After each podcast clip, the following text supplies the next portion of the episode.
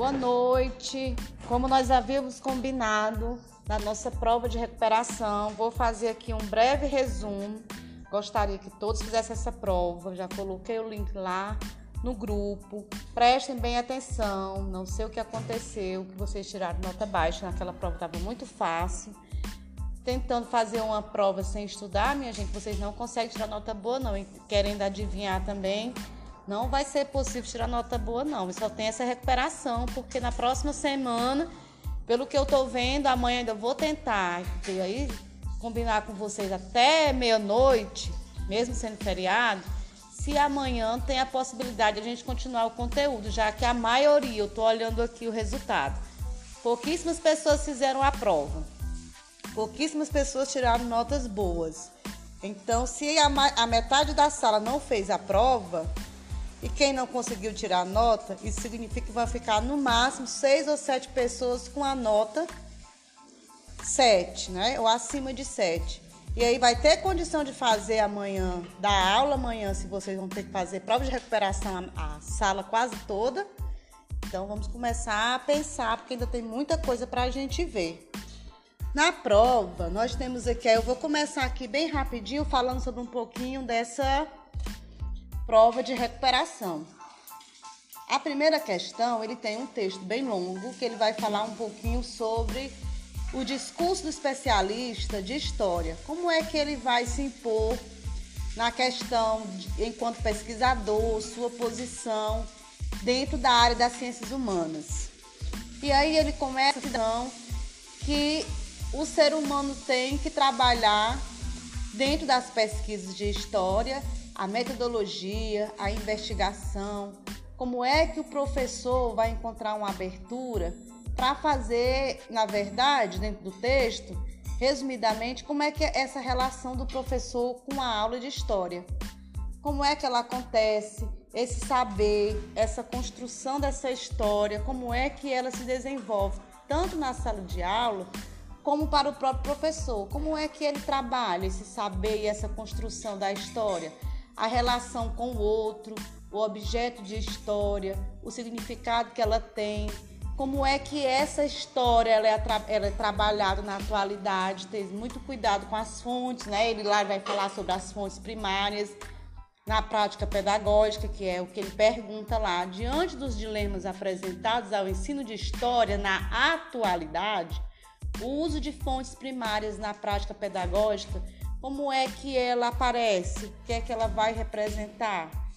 Como é que ele vai se posicionar diante da situação em sala de aula ou fora dela enquanto professor? Então, se eu estou entre também na questão do meu plano de aula, será que meu aluno vai entender da forma que está aqui? Como é que eu vou é, repassar esse conteúdo para ele? A gente discutiu isso lá no conteúdo passado e na revisão também da prova.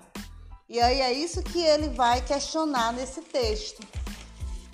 Como é que a, as fontes elas são utilizadas na atualidade? É uma fonte antiga, sim, mas eu tenho realidade para que ele possa entender todo o processo histórico, né? Não vou, vou trabalhar a atualidade, tá certo, mas aí eu já vou para a atualidade e não tem nada no passado lá, não. Então, sempre que eu vou trabalhar a história, eu tenho que buscar, contextualizar lá no passado para entender no presente e, e, a possibilidade de transformação no futuro, ela só vai acontecer se eu entender o processo histórico, certo? Aí, como é que ele vai mostrar? E tem lá as condições, cada uma, e aí você vai escolher só uma opção, né? Que aí, como é que você vai mostrar essa condição para esse estudante?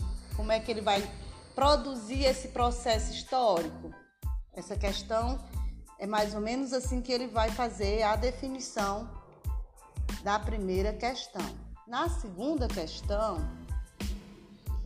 nós temos também outro texto. Esse é mais curtinho, mas ele também vai continuar falando das fontes históricas, né? Então, considere o texto abaixo. Se concluirmos que não existe um fato histórico eterno, mas existe um fato que consideramos hoje um fato histórico, é fácil deduzir que o conceito de documento siga a mesma lógica. Fato e documento histórico demonstram nossa visão atual sobre o passado num diálogo entre a visão contemporânea e as fontes pretéritas, né? Ele, fontes pretéritas quer dizer fontes do passado. E aí ele está se referindo a documento e a história. Como é que eu vou trabalhar esses dois pontos? Eles são iguais? Fato histórico é a mesma coisa que documento? Memória a mesma coisa? E aí ele quer que você veja essa questão dessa visão dentro da interpretação desses documentos. Se ele é um documento histórico que vai comprovar a veracidade dos fatos do passado e a lógica, se ele é um documento mutável, né, histórico, e tem várias interpretações ao longo do tempo, vai depender muito do que você está estudando de história. Esse documento vai variar? Já vou dizer que não. Documento, quando ele é oficial, ele não vai variar. Então, eu vou dar um exemplo para vocês muito claro e objetivo. O registro de nascimento da gente, de vocês. Quando a gente nasce, você precisa ter um registro. Esse registro de nascimento, ele é oficial, não vai ter outro. Pode acontecer o que acontecer, você vai ser reconhecido enquanto pessoa pelo registro. E aí dentro desse registro tem um número, né? Tem um número, tem a folha. Só olhar quem nunca observou sua data de nascimento, a hora que você nasceu. Então, a partir daquele registro oficial, você vai se conhecer. Ah, eu nasci tal dia, tal ano, tal mês, tal hora, eu tô lá no livro tal. Se precisar tirar uma segunda via, só consegue tirar a segunda via se você levar. Aí eu, eu lembro, se eu não lembro, eu tenho guardado o livro e o ano. Aí eles vão buscar lá, você tá lá, pode estar com 200 anos. Ele tem que ter esse registro oficial. A partir desse registro oficial, você só vai conseguir tirar os seus documentos secundários, que também são importantes, CPF, identidade, quando? Se eu levar o meu registro de nascimento que aí vai constar também novamente o livro, o ano, então é considerado um documento oficial. Do mesmo jeito são os documentos históricos. Se eu pegar a história do Brasil, tá lá a história todinha quando começou, do mesmo jeito. Então ele é, é oficial, mas ele é mutável. Ele não pode ser mutável porque é aquilo que está lá. Foi da, quem vai comprovar quem foi que fez? Isso aí é outra história. A gente está falando da forma como o documento ele é permanente e ele é um documento oficial histórico, certo? Na terceira questão,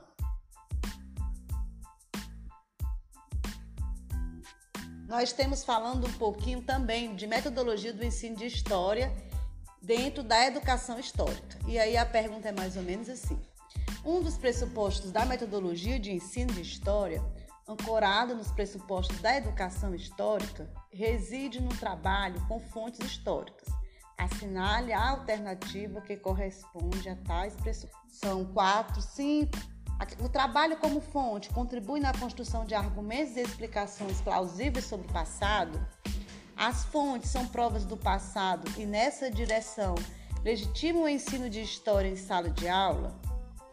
A presença das fontes visa contribuir com o aspecto lúdico do ensino de história, pois ilustra os conteúdos ensinados.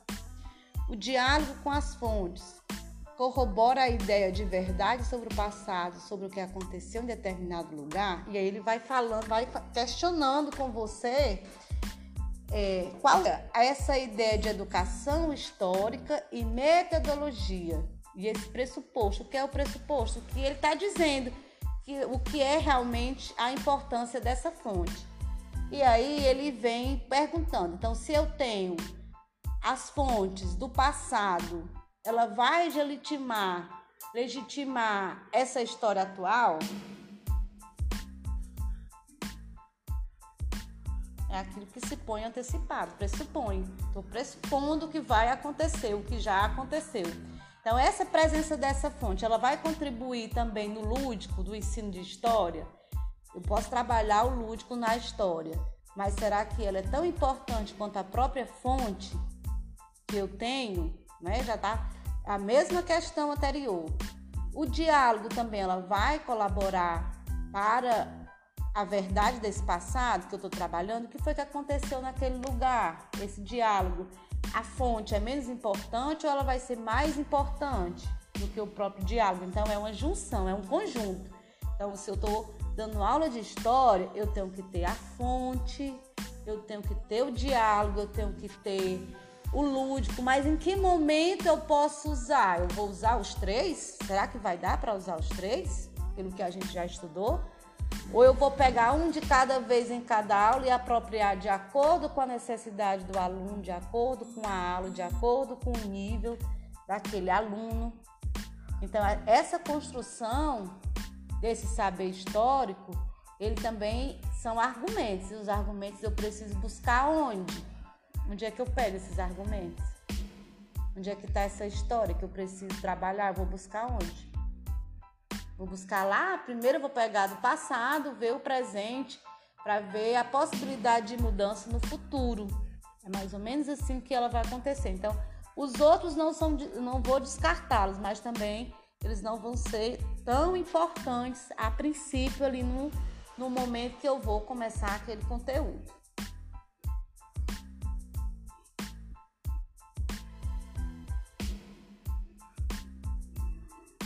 Na questão 4, ele aí vai pedir para vocês assinalar a alternativa correta, nós vamos ter aquelas somente uma afirmativa é verdadeira, somente duas ou quatro são verdadeiras. Então, essa questão preste muito bem atenção porque ela vai confundir um pouquinho a cabeça de vocês com relação se é a, as quatro são verdadeiras ou só é uma é verdadeira. Então, não faça. Eu vou dar uma dica para vocês. O que é que eu percebo em vocês?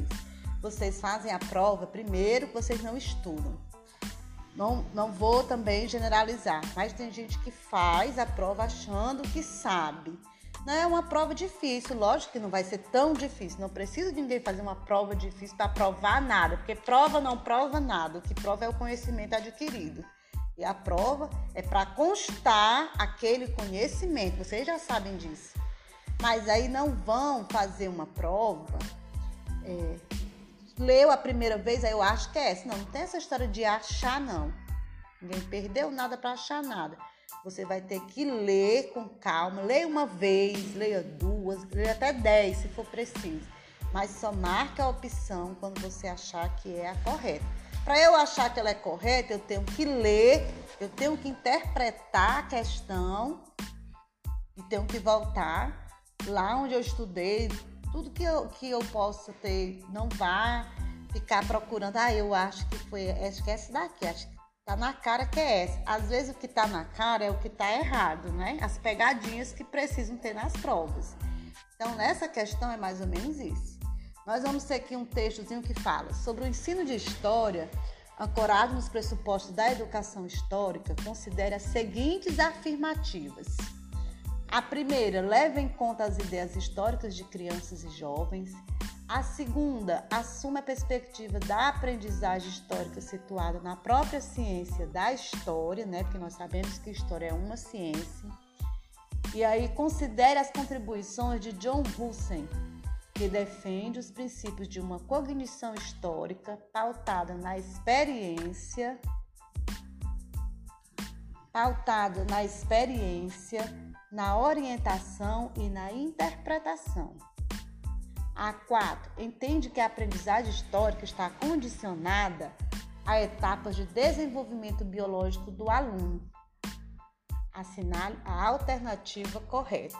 Então, ele vai dando aí A1 é assim, A2, A3, e aí eu vou ter que saber qual é a correta. E aí ele diz mais ou menos assim: O que é biológico? Vocês sabem o que é biológico? Que é biologia. A biologia é o estudo dos seres vivos, da vida, não é? Então, quando eu vou associar isso lá na história, que trabalha a lei de Darwin, né, que é a lei do desenvolvimento humano, que também está pautada na lei da história do homem, quando o homem surgiu e aí, mais de 12 mil anos, o homem tem aproximadamente 12 mil anos. A Terra tem aproximadamente 4,5 bilhões de anos. Então, a Terra, logicamente, chegou primeiro do que o homem. Ai, Socorrinha Maricel, é uma besteira, isso é tão chato. Esse homem surgiu há 12 mil anos e ele foi tendo um, uma evolução. Essa evolução ela aconteceu em duas teorias a teoria da própria evolução do homem, que vem lá da África, pelo Estreito de Bering, que nós chamamos de os macacos, né? Os primatas, os primeiros. E a segunda, que é a da criação, a que nós conhecemos, a da Bíblia. Adão e Eva surgiram, foram os primeiros a surgirem para fazer a humanidade. Essa é a parte da criação. Quem quiser acreditar nas duas, acredita. Quem não quiser acreditar em nenhuma, também não tem nenhum problema. Mas eu preciso ter uma noção dessa teoria para que eu possa compreender. Então, o biológico é isso: é esse homem. É um homem que passou a ser inteligente, foi se desenvolvendo, deixou de ser macaco, deixou de ser primata e passou a ser o homem sapiens, né? Que é o homem inteligente. Vocês conhecem esse conteúdo de ano voltaram a conhecer novamente eh, a releitura dele foi feita no primeiro ano.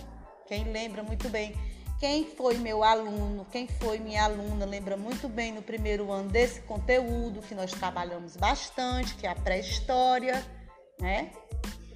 Aí esse Homo sapiens, ele tem todo esse processo biológico, né?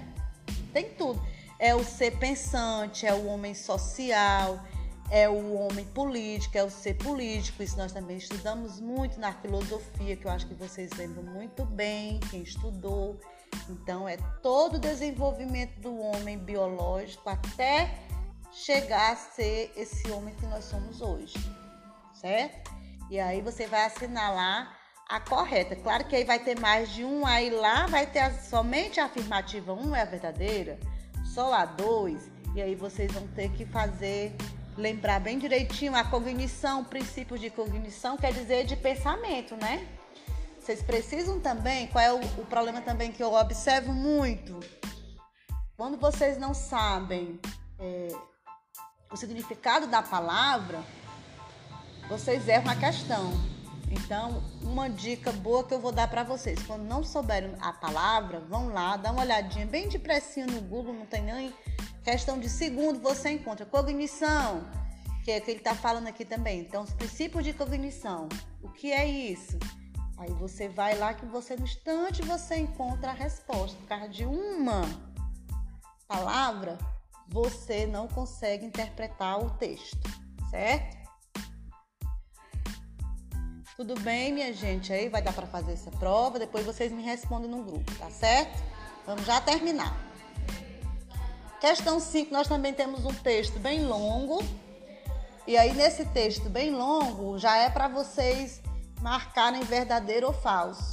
E aí ele diz assim: com relação a aspectos considerados fundamentais no ensino de história, na perspectiva da educação história, histórica, desculpa, identifique como verdadeiros ou falsos as seguintes afirmativas assume o passado como ponto de partida de aprendizagem histórica e pressupõe que a ida ao passado deve acontecer por meio dos vestígios que dele encontramos no presente. A explicação histórica constitui parte fundamental da narrativa histórica, processo inerente à natureza do próprio conhecimento histórico. Considera a necessidade de conhecer como relação as fontes históricas e colabora para a formação das ideias históricas. Enfatiza a necessidade de o professor transformar o conteúdo em um saber que possa ser ensinado com ação sequencial. Assinale a alternativa que apresenta a sequência correta de cima para baixo. Então, tem aí para vocês colocar o que é verdadeiro o que é falso.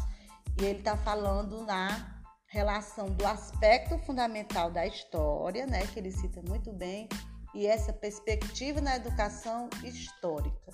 A perspectiva não é o mesmo que tal. O fundamental são os fundamentos, né, da história, teorias históricas. E a perspectiva é o que essa teoria dá para educação na disciplina de história. Então, como é que essa teoria ela é utilizada dentro da disciplina de história na educação.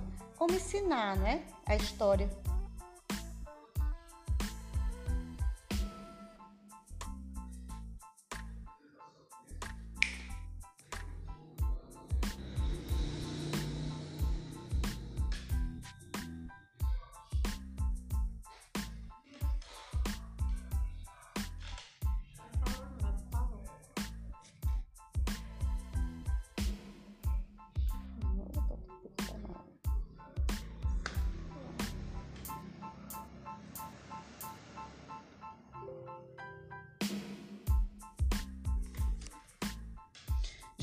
Continuando aqui, houve um probleminha técnico, mas vamos continuar. Na questão 6, nós temos também outra questão bem longa que está falando um pouquinho sobre o livro didático, né? Que é como um objeto de avaliação, como é que ele é utilizado, a forma como é, alguns autores criticam o que está lá no livro e o que é que está bem acentuado pela questão da influência desse livro. Então, vou dar um exemplo bem claro aqui para vocês nos livros de história. Vou pegar aqui História do Brasil, Brasil Colônia, sobre a questão da escravidão do Brasil.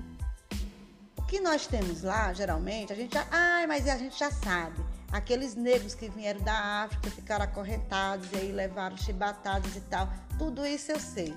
Então, é muito importante eu saber dessa história a princípio. As imagens que tem lá também vão me ajudar demais para eu compreender o que foi que aconteceu, para visualizar, né? O aluno precisa visualizar para compreender. Mas os livros de história, os livros didáticos, às vezes para só aí. Ele não vai dar para gente essa visão para a gente tirar estereótipos, preconceito, né, que está tão enraigado e permanece. Porque se está no livro e a gente já sabe que é um registro oficial, esse registro muitas vezes ele fica um pouco é, para o aluno confuso. Então, se ele era, ele veio da África, ele foi escravizado, os descendentes, que ficaram, os afros brasileiros, têm que permanecer da mesma forma, que é o que acontece hoje, né? A gente vê isso claramente. Na atualidade, o preconceito, o racismo, ele está muito forte exatamente por isso. É um erro gravíssimo, porque o livro didático ele permanece com esse pensamento, né? Lá do iníciozinho de 1500, não é? Já é para ele vir com, com pensamento atual, pegar a lei, colocar para os alunos. O professor também precisa ficar atualizado para estar tá sempre fazendo esse paralelo que é muito importante do passado, mas que ele está no presente para a gente tentar desconstruir o que veio de lá para a atualidade, para o tempo contemporâneo dele. Ah, se aconteceu, isso não quer dizer que vai permanecer. Mas ninguém vive mais acorrentado, mas as correntes são outras, não é? a escravidão é outra. Então é mais ou menos isso que ele vai citar aqui nesse texto.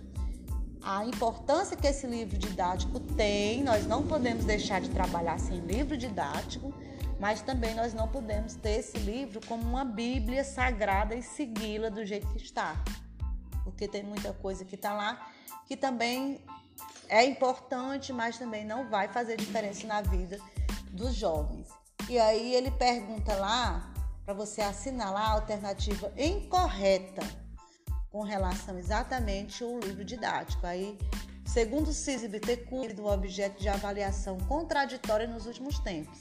Existem os que adotam e se posicionam de forma positiva em relação ao livro e os que negam veemente e fazem críticas acentuadas ao mesmo, que é o que eu acabei de citar porém inegável sua presença e sua influência nas práticas escolares no Brasil de longa data. Pensando nesse objeto tão complexo e controverso, a autora, em relação a uma possível definição sobre o livro didático e seus aspectos estruturantes, apresenta vários elementos que podem ajudar numa percepção mais clara e precisa desse objeto, que o objeto é o livro didático, né? Em relação a esses elementos constitutivos e que auxiliam melhor na compreensão dessa obra tão complexa e presente nas práticas escolares brasileiras. Assinale a alternativa incorreta, né? É aquilo que não pode acontecer nos livros de dados, é o que eu acabei de discutir com vocês. Certo? Na nossa questão 7, nós temos aqui também Novamente aqui o CISI Bittencourt e sua obra falando um pouquinho de ensino de histórias, fundamentos, novamente. E aí ele faz uma reflexão o que é pertinente na história. E aí ele vai citar nessa parte é, os museus, né? Que aí a importância de visitar um museu merece uma atenção. Você é besteira? Ah, eu vou fazer uma viagem, eu vou para um lugar histórico, por exemplo. E lá você vai fazer um passeio. Nesse passeio turístico, geralmente você vai ter as opções de escolher. É museu, são as praias, enfim.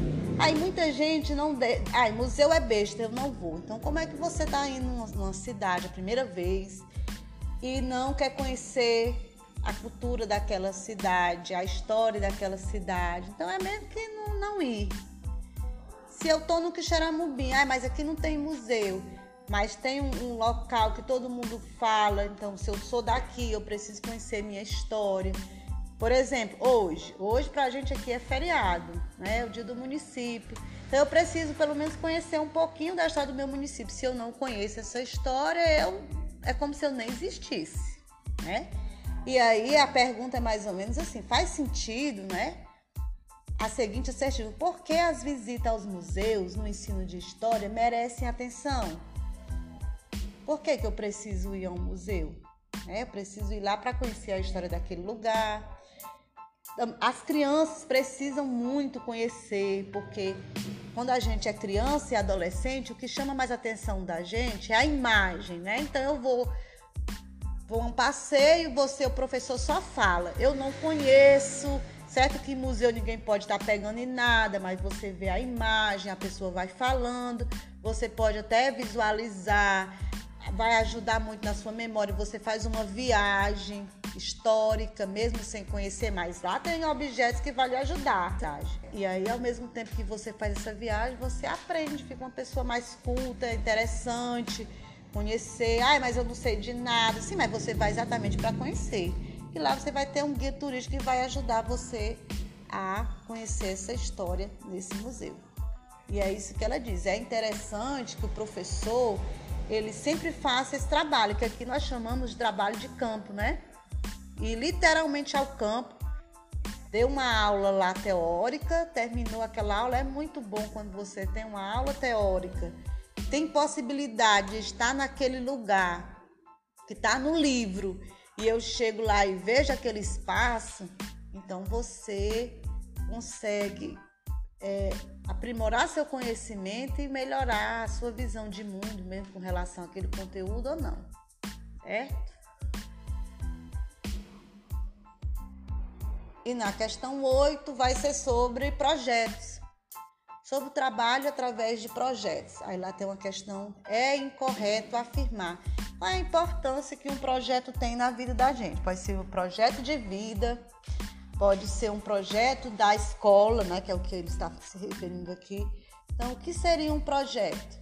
O projeto é uma intenção que precisa ser avaliada, replanejada constantemente. É importante encontrar um objeto de pesquisa que vai exigir que você faça uma avaliação inicial, uma sondagem, uma observação o projeto deve ser sistematizado, com certeza, né? O que é sistematizado? Organizado. Então, eu vou pedir para vocês fazerem um projeto.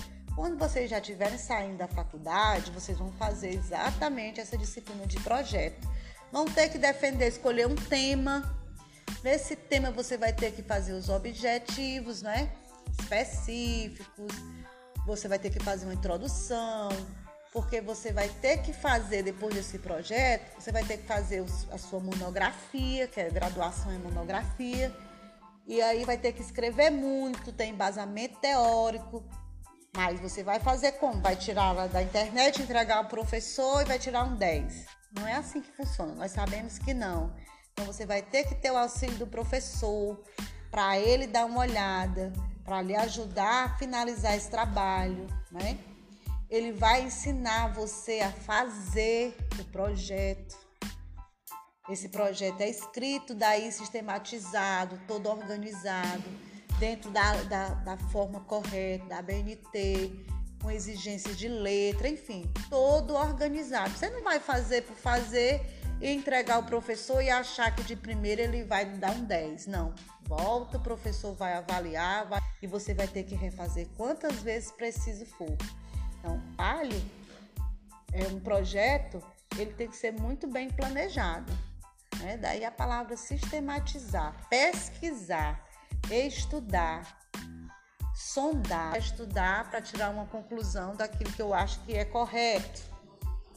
vai ser necessário eu conhecer, eu fazer uma entrevista, ter depoimentos. Então tem toda uma trajetória até você chegar na sua monografia. E aí, quando ele traz para a história, é exatamente isso: é a intenção de você planejar algo que você estudou na faculdade, achou aquele assunto interessante, aí eu vou trabalhar com esse assunto aqui. E vai ter que se debruçar em leituras para fazer um excelente trabalho. Então, um projeto ele é muito importante. Mas, mas eu também tenho um projeto de vida? Tem. Esse quem vai avaliar é você, não é o professor, né? E aí, na questão 9, é só para você marcar o que é certo ou errado com relação às sociedades contemporâneas. A presença dessa disciplina, história, qual é o papel que essa história tem na formação dos estudantes, né? Aí ele diz assim, é consensual a importância da história nas sociedades contemporâneas. Então, eu estou lembrando a vocês desde a primeira aula, o que é contemporâneo não é moderno. O que é o moderno é o que foi o início da história através do mundo do trabalho com a industrialização, né?